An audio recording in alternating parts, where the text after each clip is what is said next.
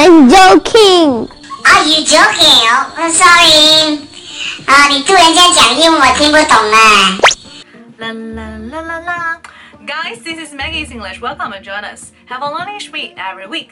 那么今天为大家带来的还是跟 Jasper 一起学英文的这个系列哈。他经常的跟爸爸，尤其是跟爸爸开玩笑，一边笑着一边会说 I was joking. I was joking，意思就是开玩笑，或者你可以用另外一个表达叫做 I was kidding.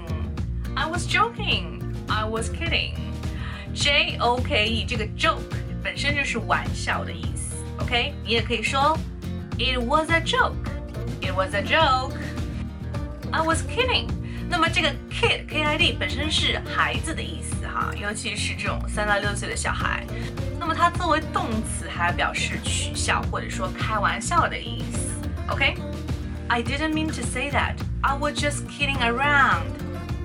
I was just kidding around. Kidding around. 开玩笑。And also you can use no kidding.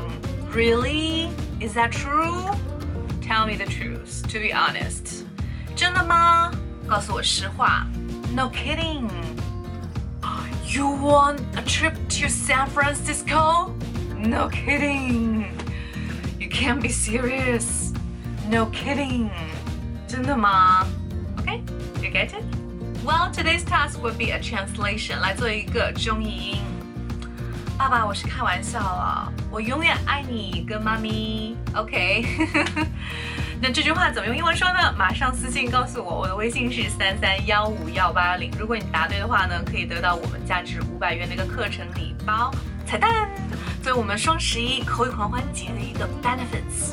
那么看到这个视频，同学就可以马上得到我们一百一十一元的口语优惠券，然后呢，跟 Maggie 老师一起玩着学口语哦。记得私信我，我的微信是三三幺五幺五八零。Please share love and our courses Bye. See you next time. Stay tuned.